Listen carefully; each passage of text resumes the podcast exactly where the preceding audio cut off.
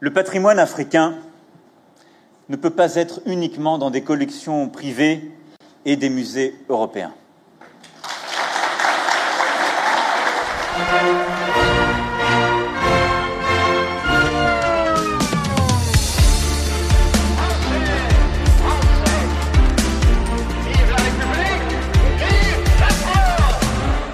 Als Emmanuel Macron am 28. November 2017 an der Universität von Ouagadougou in Burkina Faso eine Grundsatzrede hielt, warb der Präsident für eine Kehrtwende in der Kulturpolitik. Das afrikanische Kulturgut könne nicht ausschließlich in privaten Sammlungen und Museen in Europa zu sehen sein, sondern müsse zurück nach Afrika.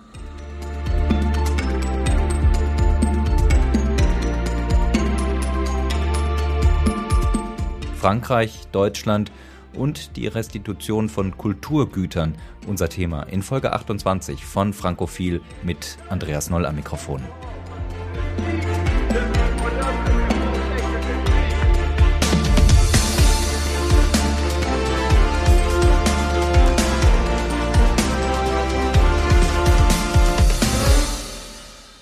Als Emmanuel Macron sich im Hörsaal von Ouagadougou vor genau fünf Jahren an die afrikanische Öffentlichkeit richtete, machte er eine klare Ankündigung. Innerhalb von fünf Jahren sollten die Bedingungen für temporäre oder definitive Rückgaben afrikanischer Kulturgüter vereint sein, so der Präsident. Je veux que d'ici cinq ans, les conditions soient réunies pour des restitutions temporaires ou définitives du patrimoine africain en Afrique. Staatspräsident Emmanuel Macron in Ouagadougou. Fünf Jahre nach dieser Rede wollen wir Bilanz ziehen. Was ist aus den Ankündigungen des Präsidenten geworden? Heute bei uns im Podcast ist Elise Pape von der École des Hautes Études en Sciences Sociales in Paris. Die Wissenschaftlerin hat unter anderem zu postkolonialen Debatten in Deutschland und Frankreich geforscht. Und wir sprechen mit Jürgen Zimmerer. Der Afrikawissenschaftler ist seit 2010 Professor für die Geschichte Afrikas an der Universität Hamburg und leitet seit 2014 die Forschungsstelle Hamburgs postkoloniales Erbe. Frau Pape, wenn wir nun fünf Jahre später auf die Reise von Macron nach Westafrika zurückblicken, wie revolutionär war diese Rede an der Universität von Ouagadougou im Rückblick? Also es, es, hat bisher in Frankreich sehr wenig Restitution gegeben im Vergleich zu anderen Ländern. Insofern war das ein Stück weit revolutionär. Es hatte schon Restitution von menschlichen Überresten gegeben, die stark debattiert wurden, auch weil, also es wurde ein Gesetz erlassen 2002, dass eben die Rückgabe bestimmter Objekte, die, in, die sich in staatlichen Museen befinden, äh, stattfinden können. Insofern war das schon ein Stück weit revolutionär. Ich denke, wahrscheinlich haben vielleicht auch viele Museumsangestellte ein bisschen äh, gezittert und dachten, jetzt werden einige Objekte auch zurückgehen. Also insofern klang das schon revolutionär. Auf das äh, Zittern werden wir später nochmal zu sprechen kommen. Herr Zimmerer, wie kamen diese Kunstwerke eigentlich in die europäischen Museen? Das müssen wir vielleicht am Anfang der Debatte klären. Muss man sich das jeweils als Raubzüge vorstellen während der Kolonialgeschichte oder ging es da zum Teil auch um ganz normale Verhandlungen, sagen wir mal so?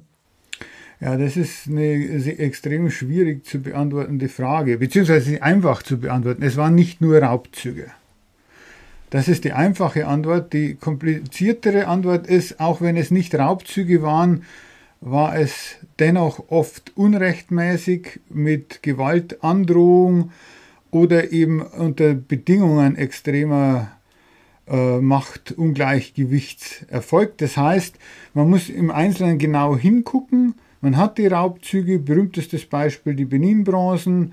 Es gibt aber auch im Grunde Schenkungen, wo man fragen muss, waren die Schenkungen freiwillig, waren sie quasi erzwungen? Es gibt ja genug Augenzeugenberichte, die mir sagte, irgendwelche Koloniallisten marschieren mit Truppen auf, um sogenannte Schutz- und Freundschaftsverträge abzuschließen, wo jedem klar war, wenn man also die Freundschaft nicht freiwillig bekundet, dann wird eben das Dorf niedergebrannt, dann gibt es da freiwillige Geschenke, die sind eben nach unserem Verständnis nicht freiwillig, wäre also eindeutig, glaube ich, ein Kontext, den man unter Raubgut oder Kolonialkontext werten würde. Es gibt andere äh, Beispiele, gibt es zuhauf, wo europäische Reisende irgendwo vorbeikamen, sahen etwas, äh, was sie mochten. Das nennt man, also der Begriff im Deutschen dafür ist der summarische Kauf.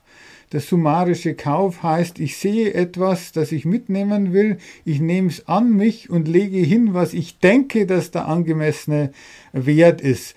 Wenn man heute versucht, im Supermarkt summarisch einzukaufen, hat man ein großes Problem. Oder wenn ich ihr Auto summarisch kaufe, hätten wir auch ein Problem. Das heißt, es sind Unrechtskontexte. Und insgesamt, glaube ich, ist das Problem, dass man den Kolonialismus, den europäischen Kolonialismus eben als als im Grunde rassistisches Unrechtssystem bewerten muss.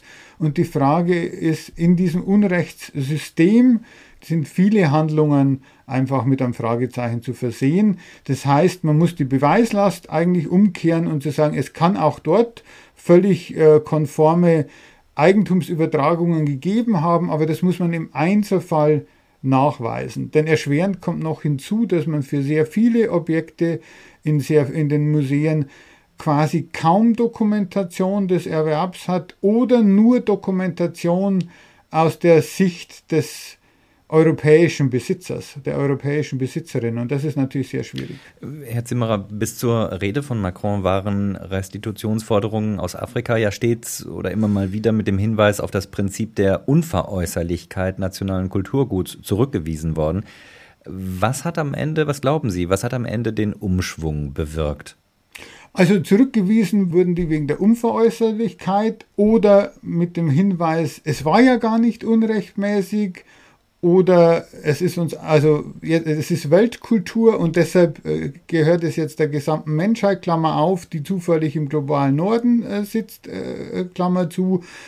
Was, glaube ich, die Rede von Macron so revolutionär macht, ist, dass im Grunde ein Präsident überhaupt äh, in Erwägung zieht oder denkbar macht, dass eben hier etwas zurückgegeben wird und damit eigentlich das Tor aufstößt für Entwicklungen, die teilweise auch außerhalb Frankreichs dann im Grunde eine Eigendynamik entwickelt haben oder damit beschleunigt wurden, was wiederum dann zurückwirkt. Also wir haben ja nach der Rede von Macron eigentlich so teilweise einen Wettlauf zwischen Deutschland und Frankreich über den Umgang mit, mit, äh, äh, mit kolonialer Beutekunst.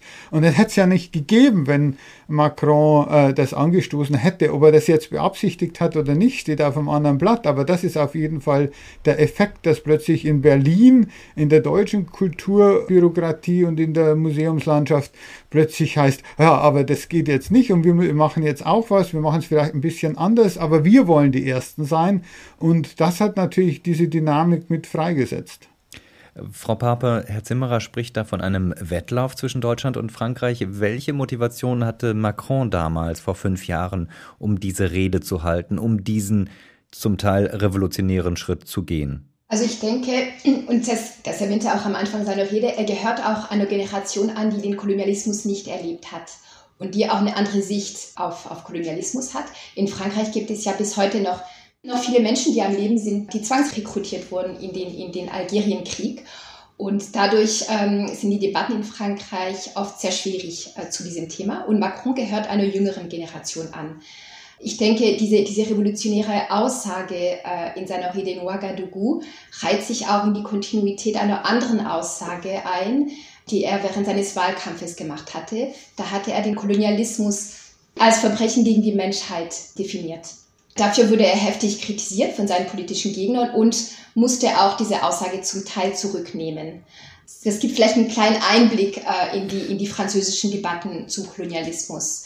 Äh, in den letzten Jahren geht es ständig darum, dass keine Politik der Reue zum Beispiel entwickelt werden darf. Und Macron hat sich im Juli 2022 in Algerien nochmals äh, in der Form auch geäußert.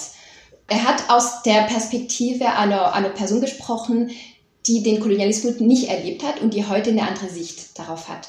Ja, im, im, im, im Laufe seiner Mandate wurde er dann durch die Realpolitik eingeholt, ganz, ganz klar. Frau Pape, Sie haben das gerade schon mal angedeutet. Ähm, die Museen haben zum Teil gezittert nach dieser Ankündigung von Macron. War diese Rede, war diese Ankündigung vor fünf Jahren eigentlich in Fachkreisen umstritten? Kann man das so sagen? Und, und, und welche Probleme haben die Fachleute vor allem gesehen? Also viele Fachleute haben das stark kritisiert. Stéphane Martin, der, der, der damalige Leiter des Musée du Quai Branly, hat sich auch sehr kritisch auch gegenüber dem Bericht von, von Felwin Sarr und Benedikt Savoy geäußert. Damals wurde eben stark kritisiert, dass nicht alle Objekte äh, unbedingt gestohlen wurden äh, und dass, dass, dass die Debatte nuancierter sein muss. Da gab es schon, schon große Widerstände in den, in den Fachkreisen. Herr Zimmerer, Sie haben gerade gesagt, ähm, das hat, diese Rede hat einen Wettlauf äh, zwischen Deutschland und Frankreich in Gang gesetzt. Wie wurde die Rede denn damals ja in den Fachkreisen aufgenommen? Hat man da das als einen überfälligen Schritt bewertet? Waren die äh, Reaktionen auch zum Teil kritisch wie in Frankreich? Also man, man muss dazu sagen, die Macrons Rede findet ja zum Zeitpunkt statt. Also Frau Papé sagt ja, es gibt eine, eine, einen Diskurs in Frankreich über, über das koloniale Erbe, in der eben diese Rede einen bestimmten Punkt markiert, aber in diesem Zusammenhang steht, es gab ja in Deutschland oder gibt in Deutschland ja auch eine, eine Diskussion, die jetzt völlig unabhängig ist von dieser Rede. Das ist nämlich einer um NS-Raubkunst. Wir haben den Fall Gurlit vor einigen Jahren, als das Thema Raubkunst, NS-Raubkunst sehr bekannt wurde, plötzlich zum, zum medialen Thema. Und dann hat man eben dieses diese Debatte über, die, über das Humboldt-Forum, über den Wiederaufbau des Stadtschlosses in Berlin und das Humboldt-Forum mit der ethnologischen Sammlung. Und da gab es ja schon eine Diskussion über den kolonialen Kern des Humboldt-Forums und über Raubkunst, die im Humboldt-Forum ausgestellt werden sollte. Das wurde in Deutschland von den Verantwortlichen äh, einfach vom Tisch gewischt. Das war kein Thema. Die bewegten sich eigentlich überhaupt Haupt nicht, aber die Debatte war da. Und während im Grunde in Deutschland dann von offizieller Seite äh, noch behauptet wurde, das Thema Raubkunst kolonial ist überhaupt kein Thema, äh, kommt plötzlich die Nachricht, Macron spricht das Thema an und sagt, wir in Frankreich müssen zurückgeben und setzt dann eben mit Fervinsart und Benedicte Savoy eben zwei unabhängige Intellektuelle ein, um den Bericht zu schreiben, während in Deutschland eigentlich dann alles nur Bürokratie und Museumsintern gemacht wurde, weil man einfach äh, zurückscheut vor unabhängigen Berichten. Aber das trifft im Grunde aufeinander und äh, macht in Deutschland dann diese Haltung, wir müssen gar nicht drüber reden, natürlich sehr schwierig, wenn gleichzeitig der französische Staatspräsident das für Frankreich eigentlich anspricht. Und dann kommt die Dynamik, dass man sagt, im Grunde, ja, wir wollen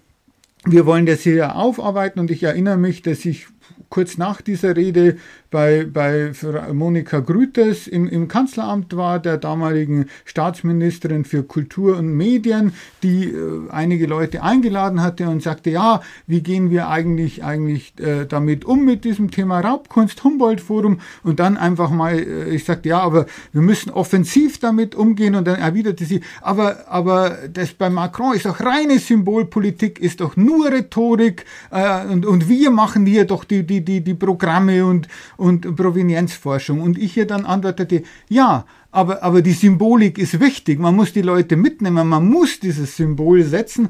Und das äh, war also waren völlig andere Zu, äh, Herangehensweisen. Und da, äh, glaube ich, entwickelt die Rede von Macron seine größte Bedeutung. Mehr als, würde ich sagen, als in der tatsächlichen Restitution von kolonialen Objekten aus französischen Museen. Sie sprechen da von den Vorarbeiten der Provenienzforschung. War Deutschland denn zu diesem Zeitpunkt wirklich so vorbildlich? Nein, das, das war im Grunde die, die deutsche Antwort auf das Thema koloniale Raubkunst war, äh, wir müssen das erstmal sehr, sehr, sehr, sehr, sehr, sehr gründlich erforschen, sehr, sehr lange. Und wenn wir dann alles erforscht haben, dann können wir überlegen, ob wir überhaupt Raubkunst haben und dann überlegen, wie wir damit umgehen. Das war also auch eine Strategie, das auf die, auf die lange Bank äh, äh schieben, bis man dieses Humboldt-Forum eröffnet hat oder bis dieses Thema äh, weggeht. Und das ist eben unterlaufen worden mit dieser äh, Rede von Macron Damit war es natürlich jetzt schwierig zu sagen, weil dann sagte man, jetzt forschen wir, aber jetzt geht das ganze, äh, der ganze Ruhm geht jetzt äh, nach Frankreich, wo wir doch schon seit Jahren oder seit Monaten darüber nachdenken. Äh, Herr Zimmerer, wenn wir mal auf die problematischen Aspekte schauen, Ihre Kollegin Benedikte Savoy, die hat im Auftrag des Präsidenten von Präsident Macron nach dessen Ouagadougou-Rede einen Bericht über Restitution verfasst, unter anderem darin den Stand der internationalen Debatte beschrieben.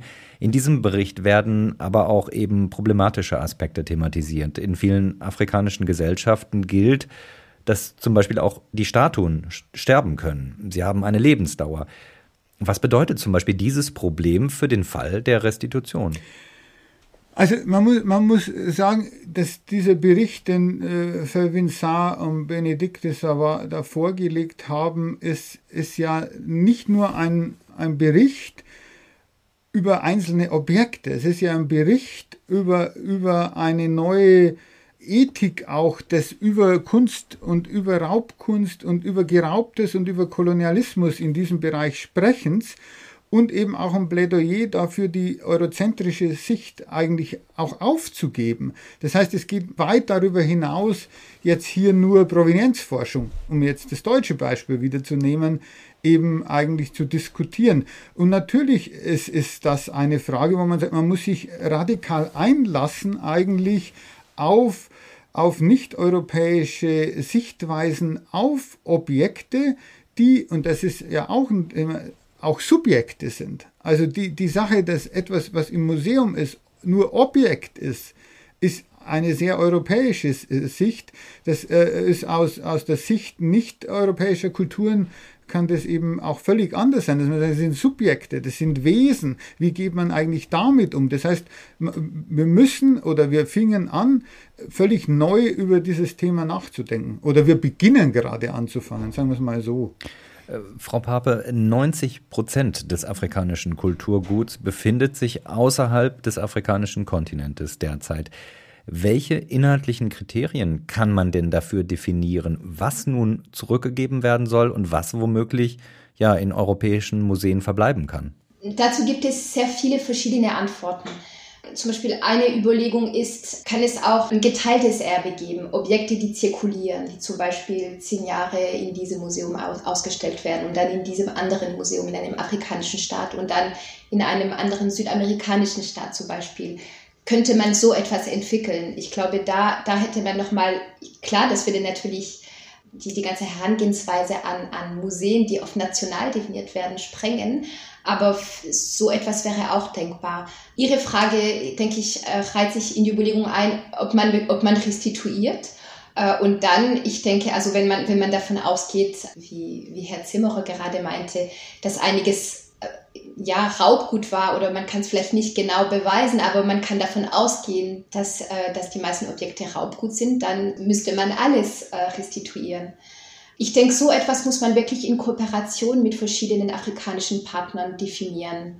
Was sind denn, was glauben Sie, was sind denn die Erwartungen aus afrikanischer Sicht und was ist ein, was, was könnte ein möglicher Kompromiss sein? Reden wir hier darüber, dass womöglich die Hälfte dieser 90 äh, Prozent, die sich in europäischen Museen äh, befindet, ähm, dass die wieder restituiert werden kann? Oder sind das tatsächlich nur einzelne Leuchtturmprojekte, einzelne Stücke, die dann zurückgegeben werden? Die Erwartungen hängen auch natürlich auch mit dem Dialog zusammen und das Ganze muss man auch in der, in der globalen französischen Afrikapolitik sehen. Also natürlich ist, also es gibt das Feld Restitution, wo viel gemacht wurde. Wobei das muss, kann man dann auch noch mal ein bisschen einschränken äh, auf, aus französischer Sicht, ähm, was tatsächlich passiert ist. Aber das Ganze muss man auch in der, in der globalen Afrikapolitik sehen. Und zurzeit gibt es insbesondere in den frankophonen afrikanischen Ländern eine sehr starke Anti-Frankreich-Haltung. Die hängt mit verschiedenen Faktoren zusammen unter anderem mit der Unterstützung äh, Macrons auch verschiedener Staatsoberhäupter, afrikanischer Staatsoberhäupter, deren demokratische Legitimität stark hinterfragt werden kann.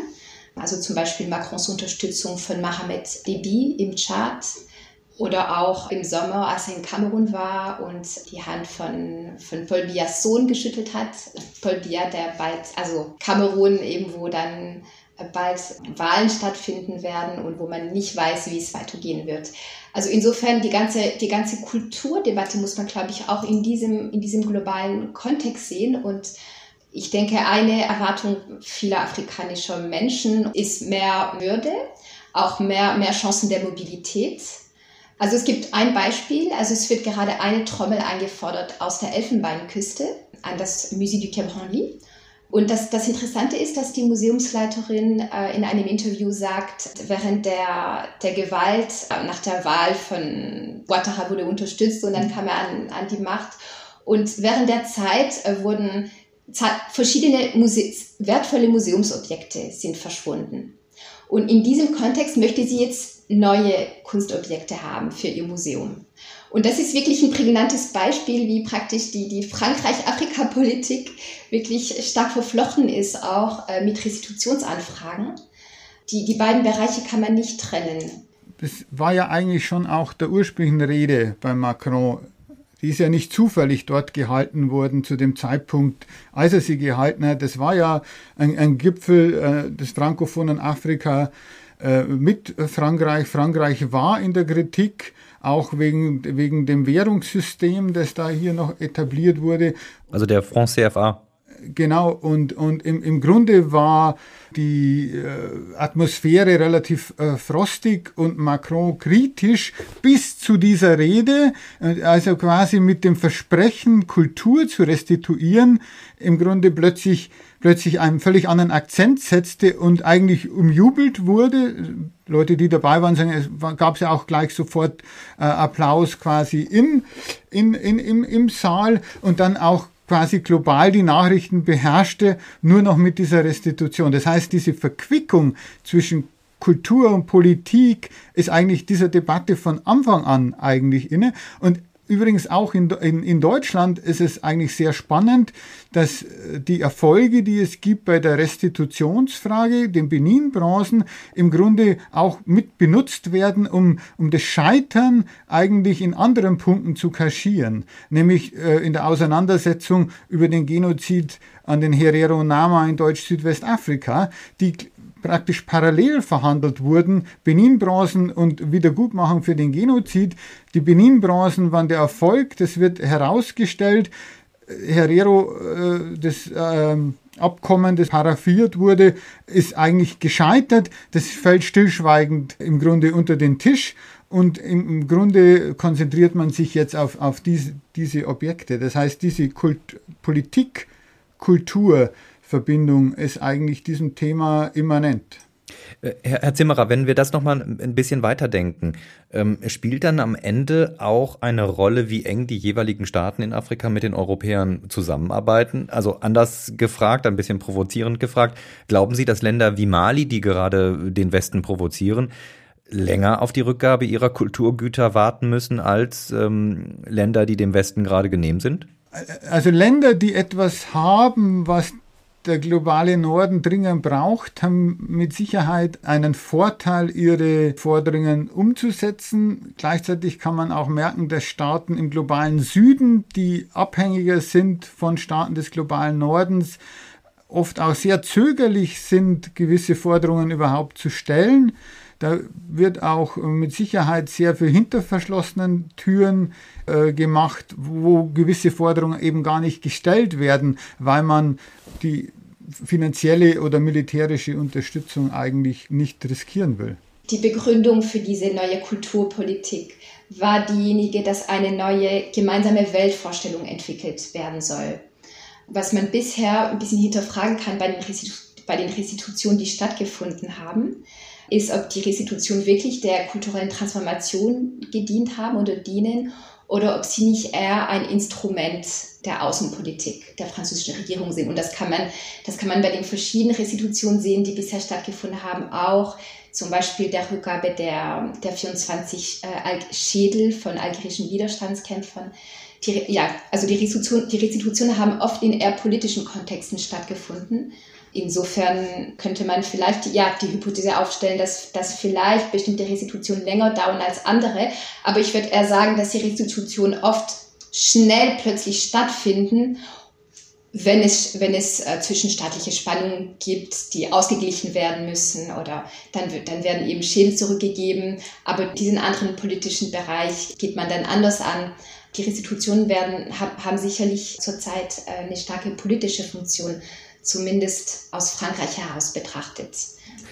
Frau Pappe, wenn wir diese politische Dimension äh, nehmen, was bedeutet das dann für die europäischen Museen? Ähm, Sie haben jetzt äh, schon ein, zwei Mal das ja bekannteste Museum in diesem Zusammenhang, das Musée du Quai Branly in Paris erwähnt.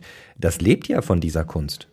Ja, sicher. Und auch die, die, die Forschung. Das hat natürlich große Auswirkungen. Das, das, was interessant ist bei den Restitutionen, die in Frankreich stattgefunden haben, das ist, glaube ich, in Deutschland nicht so bekannt. Also Jürgen Zimmerer sprach von, von dieser großen symbolischen äh, Konsequenz, aber ich glaube, die war vielleicht in Deutschland stärker noch als, als in Frankreich selbst. In Frankreich gibt es bestimmte gesetzliche Regelungen, wie Restitutionen stattfinden sollen. Also seit 2002 für Objekte aus staatlichen Museen durch, durch eine parlamentarische Wahl und auch durch die Meinung einer, einer spezialisierten Kommission. Aber mehrere der Restitutionen, die stattgefunden haben, haben diese demokratischen Wege umgegangen. Und also ich gebe jetzt das Beispiel von den, von den 24 äh, Schädeln ähm, algerischer Widerstandskämpfer, weil die jetzt auch in den Medien hinterfragt wurden äh, durch einen Artikel im New York Times. Es gab schon seit mehreren Jahren Debatten dazu, aber dann relativ plötzlich wurden sie im Juli 2020 nach Algerien zurückgebracht in der Form einer einer Dauerleihgabe. Und im Nachhinein sollte dann diese Rückgabe als Restitution eingestuft werden durch eine parlamentarische Wahl. Aber diese Wahl hat bis heute nicht stattgefunden. Die, die 24 Schädel, die wurden, die wurden einen Tag nach ihrer Rückgabe, wurden sie beerdigt. Also es war auch bekannt vom, vom französischen Außenministerium, dass sie beerdigt werden würden. Aber trotzdem hatten sie den Status einer Leihgabe. Und dieser Prozess wurde von vielen Stimmen in Frankreich stark kritisiert, und zwar von Stimmen von Personen, die, die für die Rückgabe waren, aber nicht in dieser Form. Weil, und, das sieht, und jetzt sieht man so ein bisschen die kontraproduktiven Effekte, es hat keine, ähm, es hat keine Forschung gegeben über diese, diese menschlichen Überreste. Im, Im Bericht von der New York Times wird gezeigt, dass einige dieser Schädel äh, vermutlich eben nicht diejenigen von, von, von Widerstandskämpfern waren und drei von ihnen sogar vielleicht von Kollaborateuren damals die, diese Woche habe ich mit verschiedenen Kollegen mit Michel Van Pret gesprochen. Das ist der Experte in Frankreich für die Rückgabe von, von menschlichen Überresten. Und es ist sogar unklar, ob diese Schädel wirklich dem Musée de l'Homme gehört haben oder ob sie nicht der Pariser Gesellschaft für Anthropologie gehört haben, die praktisch ein Depot hat, im, also am, am gleichen Ort wie der Musée de l'Homme. Also so, so unsorgfältig hat dann äh, letztlich die Rückgabe stattgefunden. Äh, und das hat letztlich der Forschung nicht gut getan, aber auch vor allem dem kulturellen Dialog. In den französischen Medien wurde sehr wenig darüber berichtet. Das ist sehr schnell passiert.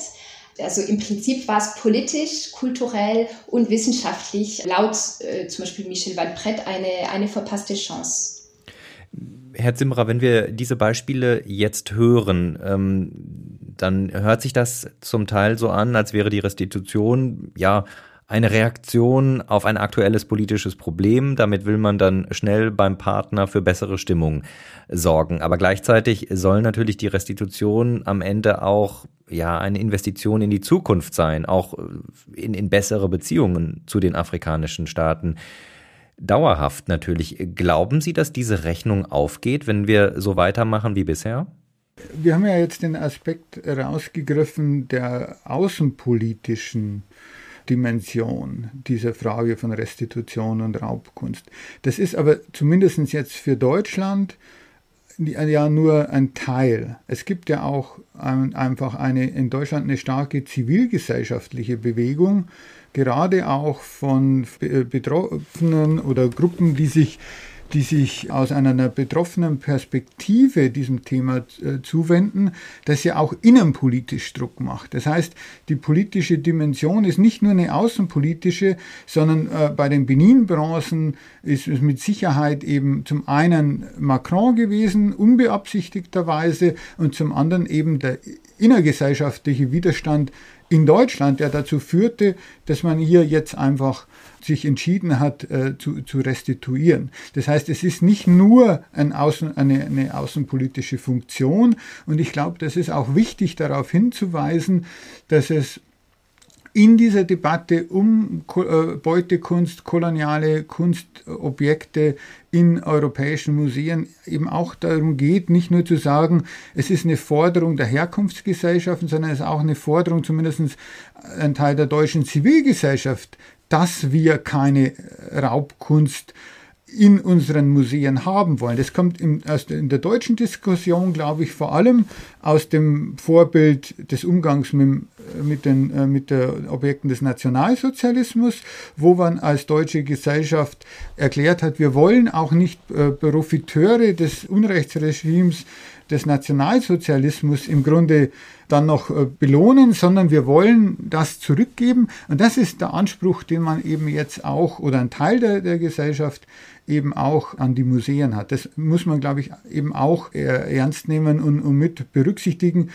Es ist auch nicht so, dass, also um zu sagen, diese 90 Prozent der Objekte, wir haben eine detaillierte Studie gemacht über das Bremer Völkerkundemuseum, das Überseemuseum und, und drei afrikanische Sammlungen dort, äh, wo die eigentlich herkommen und welche Objekte es sich handelt. Also man muss ganz ehrlich sagen, von den 90 äh, Prozent werden 70, 75, 80 Prozent nie zurückgefordert werden. Das sind Kochtöpfe, das sind Kochlöpfe, das sind Unmengen von Gewehren, Unmengen von Pfeilen. Also das, das muss man eben auch sagen. Das heißt, auch dieses Angstbild, die deutschen oder die europäischen Museen seien leer, ist im Grunde, glaube ich, auch ein Zerrbild das teilweise auch geschürt wird, um die Restitution an sich zu diskreditieren.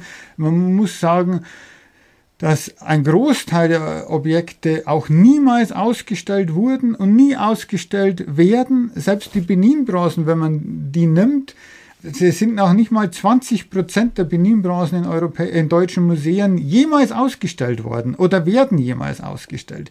Das heißt, den äh, Weg, den man jetzt ging, ich hatte vor Jahren den Weg vorgeschlagen, man solle die Eigentumsrechte restituieren nach Nigeria und dann die Objekte als Leihgabe aus Nigeria in äh, deutschen Museen zeigen, und zwar in Abstimmung natürlich mit dem Eigentümer, das ist dann Nigeria, um Objekte weiter zeigen zu können, der funktioniert eigentlich, ja, weil, weil die Objekte eh nie alle gezeigt werden konnten und wahrscheinlich auch nie alle in Nigeria gezeigt werden, so dass man es aufteilen kann. Schwieriger sind dann so Unikatstücke wie die Nofretete, die es halt nun mal einmal gibt und die man eben eigentlich auch nicht aufteilen kann. Das werden auch die, die Debatte der nächsten Jahre sein, wie man mit diesen, äh, mit der Nofretete umgeht und, und mit solchen äh, einzigartigen Stücken. Aber für den Großteil ist, glaube ich, ein Kompromiss möglich und wichtig aus meiner Sicht ist eben, dass man sagt,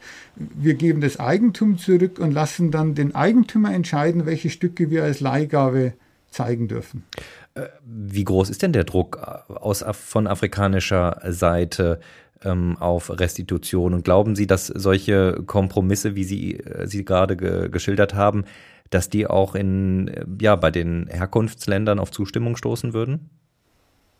Also im Beispiel Nigeria gibt es ja den Vertrag. Also wir sind ja hier, hier weiter. Es gibt ja, es gibt ja den Vertrag zwischen Deutschland und Nigeria, genau das zu tun. Es werden die 1100 Benin-Objekte, die in öffentlichem Besitz sind, Berliner Museen, Hamburger Museen, andere Museen, die werden teilweise ja jetzt gezeigt und dann wird ein Teil äh, nach Nigeria zurückgehen. Äh, so ist zumindest die, die, die Absprache. Aber eben nicht, nicht alle. Es ist eben nicht jetzt auch so ein Leerräumen des Museums, das war ja auch ein Argument, dass afrikanische Kunst gar nicht mehr in Europa gezeigt äh, würde. Das will ja niemand. Das wäre ja auch nicht äh, im, wahrscheinlich im Interesse der jeweiligen afrikanischen Eigentümer, sondern dass man sagt, wer hat die Verfügungsgewalt, wer kann entscheiden, welche Objekte wo gezeigt werden. Und um den wichtigen Gedanken von Frau Pape von vorhin aufzugreifen, zirkulierende Ausstellungen zu schaffen, Objekte zirkulieren zu lassen. Das ist natürlich so ein, ein Weg, der wirklich zukunftsweisend ist.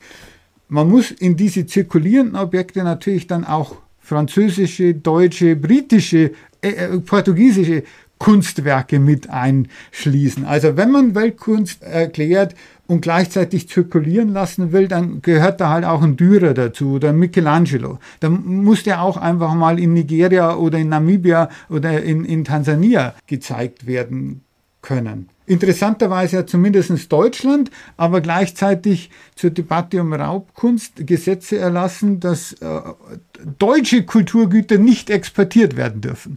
Also das ist, sind auch wieder zwei Diskurse, die sich eigentlich widersprechen, dass man sagt, afrikanische Kunst soll zirkulieren und die gleiche Behörde an einem rechtlichen Maßnahmen arbeitet, dass deutsche Kultur nicht ins Ausland verkauft werden darf. Äh, Frau Pape, wie kommt diese Idee der zirkulierenden Kunst in Frankreich an? Ähm, wir haben ja jetzt gerade im November wurde in einem feierlichen Staatsakt, ja, wurden 26 Kunstwerke aus dem einstigen Königreich Dahomey an das heutige Benin zurückgegeben. Wie möchte Frankreich in den kommenden Jahren weiter fortfahren? Eine, eine weitere Situation, die ansteht, ist die von der Trommel, die ich vorhin erwähnt habe wie Frankreich generell ihre, ihre kulturelle Politik weiter verfolgen will, weiß ich jetzt nicht. Ähm, ich glaube, die Idee von wandelnden Ausstellungen, die auch französische Kunstwerke betreffen, bin ich mir nicht sicher, ob das so bisher so akzeptiert ist. Aber ich würde wirklich auch äh, nochmal, also noch diese, diese, diese, diese Idee unterstützen, dass auch europäische Kunstwerke zirkulieren müssen denke auch aus einem ganz wichtigen Grund. Also ich finde zum Beispiel ethnologische Museen finde ich oft problematisch, weil sie verschiedene Kontinente zeigen, aber nicht immer Europa oder äh, selten Europa. Also die europäische Kultur oder Kunst wird dann, wird dann in einem anderen Museum, Museum gezeigt und das finde ich wirklich problematisch, weil die Konstruktion des anderen kann man nur dann verstehen, wenn man auch sich selbst zeigt.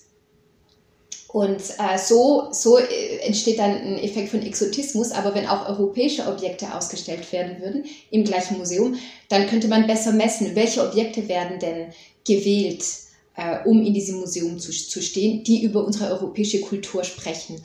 Um das besser verstehen, einordnen zu können, wel, welche afrikanischen Objekte zum Beispiel da, da sind. Und da, also insofern finde ich wirklich, finde ich es wirklich zentral, dass die verschiedenen äh, Kunstwerke nebeneinander gestellt werden, damit wir besser relational äh, denken können auf einer symmetrischeren Ebene und wirklich, wirklich drüber nachdenken, was verbindet uns, wo gibt es Unterschiede, aber auch indem äh, wir uns selber auch zeigen und nicht indem eben der eine bleibt unsichtbar und der andere wird eben als, als anders dargestellt. Das ist ja vor allem diese Restitutionsdebatten eine Debatte, die in Fachkreisen geführt wird, aber natürlich auch über die Medien die breitere Öffentlichkeit erreicht. Ähm, was haben Sie für einen Eindruck, Frau Pape? Welche, welche Rolle spielt das in Frankreich in der Öffentlichkeit? Ja, das ist eine wichtige Frage. Da, da äh, unterscheidet sich, glaube ich, die französische Szene von der deutschen. Jürgen Zimmerer hat vorhin von der, von der, Zivil, von der deutschen Zivilgesellschaft gesprochen. In Frankreich gibt es nicht eine, eine vergleichbare einen vergleichbaren Druck der Zivilgesellschaft auf Restitution. Die Restitutionen wurden stark in den Medien gezeigt, als es um die Benin, also um, um die 26 äh, Objekte aus Benin ging. Das wurde stark in den Medien gezeigt. Auch der Bericht von, ähm, von Saun Savoy wurde auch stark, stark rezipiert in den Medien. Ich spreche jetzt von den letzten fünf Jahren. Aber die, die anderen Restitutionen sind im Prinzip haben relativ unbeachtet stattgefunden. Also da gibt es noch, noch keinen vergleichbaren ähm, zivilgesellschaftlichen Druck. Ja, welche Erklärung haben Sie? Die noch relativ nicht weit zurückliegende französische Kolonisierung in, Afrik in afrikanischen Ländern und ähm, die Tatsache, dass das einige französische Soldaten ein, eingezogen wurden, äh, junge Menschen eingezogen wurden in, in den, in den Algerienkrieg das macht es wirklich schwierig, ähm, diese Vergangenheit anzusprechen. Es gibt wirklich auch einen starken Diskurs, pas de repentance. Das heißt, pas de repentance, pas d'excuse. Also keine Reue, keine Entschuldigung. Und Emmanuel Macron hat das im August 2022 nochmals in Algerien nochmal noch mal ausgesprochen. Äh, obwohl er andere sehr wichtige Aktionen auch unternommen hat. Also er hat zum Beispiel, äh, also es gab den Sahun Savoy-Bericht, aber es gab auch einen Bericht äh, von Benjamin Stora über Algerien. Also da gibt es durchaus neue Schritte. Die, die Schaden, die die Arki erlebt haben, wurden auch anerkannt in einem Gesetz äh, im Februar 2022. Also die, die Arki waren die, die algerischen Kollaborateure äh, der französischen Armee. Also insofern hat es, hat es schon neue Entwicklungen gegeben, aber andere politische Stimmen und Macron auch äh, sprechen davon, dass es keine Kultur der Reue geben darf in Frankreich. Und das spielt, das ist natürlich auch eng verbunden mit, mit den öffentlichen Diskursen über, über, über Restitution und ja, hängt damit zusammen, dass es, dass es viel weniger zivilgesellschaftlichen ähm, Druck gibt. Äh, Herr Zimmerer, ich würde zum Schluss ganz gerne noch mal eine deutsch-französische Frage stellen. Sie haben äh, am Anfang unserer Diskussion gesagt, ja, das hat ähm, diese Macron-Rede, die hat zu einem Wettrennen zwischen Deutschland und äh, Frankreich geführt damals vor fünf Jahren. Wie kann man sich die kommenden Jahre vorstellen? Wäre es nicht in diesem Zusammenhang äh, durchaus sinnvoll, auch in den Verhandlungen ähm, mit den afrikanischen Staaten ja stärker eine gemeinsame Position, äh, stärker an einer gemeinsamen Position zu arbeiten, vielleicht mit einer europäischen Position, mit europäischen Konzepten äh, auf die afrikanischen Partner zuzugehen, als jetzt alles immer nur nationalstaatlich lösen zu wollen? Vielleicht erstens, es geht nicht nur um Afrika bei dem Thema äh, Restitution und, und, und koloniale Beutekunst. Ich glaube, das ist wichtig. Wir konzentrieren uns aus naheliegenden Gründen auf Afrika, weil, weil das die Debatte bisher geprägt hat. Aber es, es, es geht auch um andere Regionen. Und selbstverständlich ist äh, Kolonialismus ja ein globales Phänomen, ein, ein europäisches, äh, gemeinwirtschaftlich europäisches Phänomen. Und also aus der Perspektive des Kolonialherrn. Äh, Afrika wurde geteilt äh, in Berlin 1884, 85 auf der Konferenz. Und natürlich bräuchte das eine Gemeinschaft gemeinschaftlich europäische Lösung. Es wäre auch eine Aufgabe der Europäischen Union, jetzt genau das, das zu tun, weil es im Grunde eigentlich alle, fast alle Mitgliedsländer direkt angeht. Auf der anderen Seite, und das ist eben auch wichtig, glaube ich, äh, im Hinterkopf zu behalten, was Frau Pape sagte. Es gibt verschiedene Diskurse, es gibt verschiedene Herangehensweisen. Das sind Themen, die auch zutiefst in die kulturelle nationale Identität eingreifen. In Frankreich oder in Großbritannien, äh, wo Brexit und Imperial Nostalgia Hand in Hand gehen. In, in anderen Ländern wie Portugal, wo, wo das sehr präsent ist, eben auch noch die, diese Dekolonisierungskämpfe, wo die Leute eigentlich alle noch oder viele noch, noch leben, auch die Veteranen auf der einen wie auf, auf der anderen Seite, währenddessen Deutschland hat das weniger. Auf der anderen Seite hat Deutschland eben diese Kultur der kritischen Auseinandersetzung und Vergangenheitsbewältigung mit dem Dritten Reich, das jetzt natürlich hier äh, natürlich auch moralische Fragen aufwirft. Warum stoppt man dann? Warum bezieht man dann die kolonialen Verbrechen nicht äh, mit ein? Das ist ein Argument in Deutschland, das bei der Debatte über den Genozid, Herero Nama, einfach, einfach eine Rolle spielt, so dass man sagen muss, die, die einzelnen Staaten haben da unterschiedliche Positionen und das müsste man überführen in eine gemeinschaftlich europäische Haltung. Was es meiner Meinung nach nicht dazu führen darf, ist zu sagen, wir agieren erst dann, wenn sich alle Europäerinnen geeinigt haben, weil das führt dazu, dass wenig passiert und wenn man aus dieser Geschichte etwas lernen kann, ist es ja, dass im Grunde Ansätze de, aus dem einen Land dann zu weiteren Schritten in anderen Ländern führen, die wiederum dann zurückwirken und dass das ja natürlich auch ein sehr, sehr fruchtbarer Prozess ist, zu sagen, man entwickelt da unterschiedliche Antworten, die sich gegenseitig dann wieder, wieder befruchten. Frankreich, Deutschland und die Restitution von Kulturgütern. Unser Thema in Folge 28 von Frankophil. Heute mit Elise Pape von der École des Hautes Études en Sciences Sociales in Paris und dem Afrikawissenschaftler Jürgen Zimmerer von der Universität in Hamburg. Die wissenschaftliche Begleitung dieser Ausgabe lag bei Londres Charrier. Der Dank für Unterstützung und Förderung geht an das Gustav Stresemann Institut in Bonn und den Deutsch-Französischen Bürgerfonds. Am Mikrofon war Andreas Noll.